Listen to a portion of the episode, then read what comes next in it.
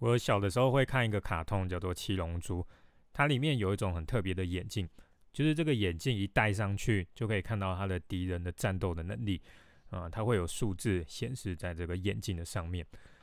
它的战斗力越高的话，眼镜上面的数字就会越高。很夸张的是，如果对手的实力太强的话，甚至这个数字会高到让那个眼镜爆掉。虽然这个是卡通，但其实在现实的生活里面，我们每一个人都具备这种特殊的眼镜，只是不会像卡通这么方便，一戴上去就可以看到对手的实力。想要看出来对方有多少的料，我们自己需要先提升实力。自己的实力提高之后，别人的战斗力就会看得一清二楚。像是我刚开始做行销的时候，什么都不懂。每一个创业的人，每一个做行销的人，在我的眼里面都是实力九十分以上的高手。可是到了现在，我自己的实力提升了。我已经可以很清楚的分辨哪些人的行销能力是九十分，哪一些人是五十分。分辨实力这种事情跟你有非常大的关系，因为你想要创业做行销，网络上面常常有很多的文章，也有很多的行销老师或者是创业的顾问。在你还是初学者的时候，这些人对你来说通通都是一百分，在你眼里全部都是一百分的话，会发生什么事？那就是你很有可能挑到实力只有三十分的人来学他的方法，或者是请他提供意见，下场一定是非常的惨。我身边有很多这种人，他自己没有半点本事，可是非常喜欢教别人怎么做。我有一个朋友，他刚开始开店的时候，他请到了一个很烂的创业顾问，一个月要花三到五万元的台币给这个顾问，结果这个顾问没有半点的实力，他只会嘴炮。然后跟股东说啊，公司的业绩不好，都是我朋友的错。后来我的朋友叫那个嘴炮的顾问滚蛋之后，我的朋友他自己想办法做起来。他现在也是一年做了几千万的营业额。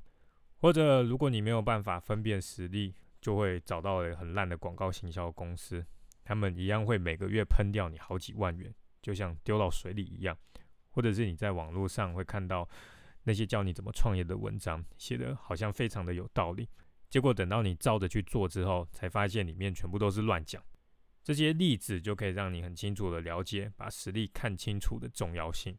但是要让自己变强，来辨认对方到底有没有实力，这个不是短时间就可以办到的。但是我有整理出一个大的重点，可以让你做大致的判断。那就是不管是文章的作者，还是行销的老师、广告的公司，甚至是创业的顾问。最重要的一条规则就是看对方的实战经验。没有实力的那种嘴炮人，他最常用的手法就是列出一大堆的头衔，让你眼花缭乱。譬如说“叉叉董事长”之类的，或者是一堆奇怪的名字。我身边真正有实力的人，他会写得很清楚自己是干嘛的，他是做哪间公司的，这间公司也很容易查得到评价还有业绩。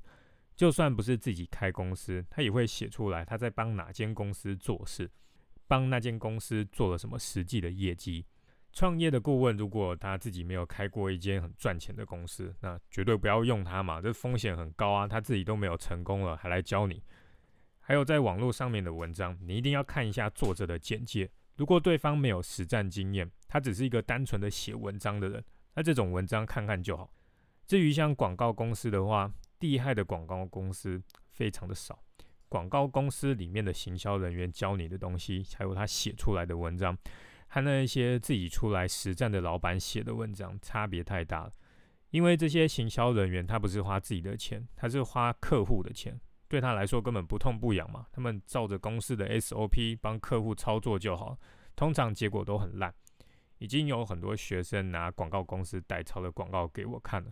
再加上我和以前这些公司合作的经验，事实就是这样子，就很烂。自己出来做的人，他花出去的每一分行销预算，都是自己辛苦赚来的，他一定会想尽办法让这些钱带来效益。这样日积月累下来，实力自然会不一样。这个就是初期你什么都不懂的时候，可以稍微使用的判断方式。可是最好的方法就是你自己不断的学习进修，然后实战。让自己的实力一直提升，这样子你就可以更准确的来判断对方的战斗能力。而且有时候你只要用聊天的方法，就可以知道对方有多少的料。这样子跟你未来找合作的对象会有很大的关系。这也是为什么我自己会常常提到我的实战的成绩，还有公司的业绩，就是为了让那些不认识我的人知道，这些文章都是经过血淋淋的实战才生出来的，不是待在冷气房里面像写小说一样凭空的生出来。这就是很重要的判断方式。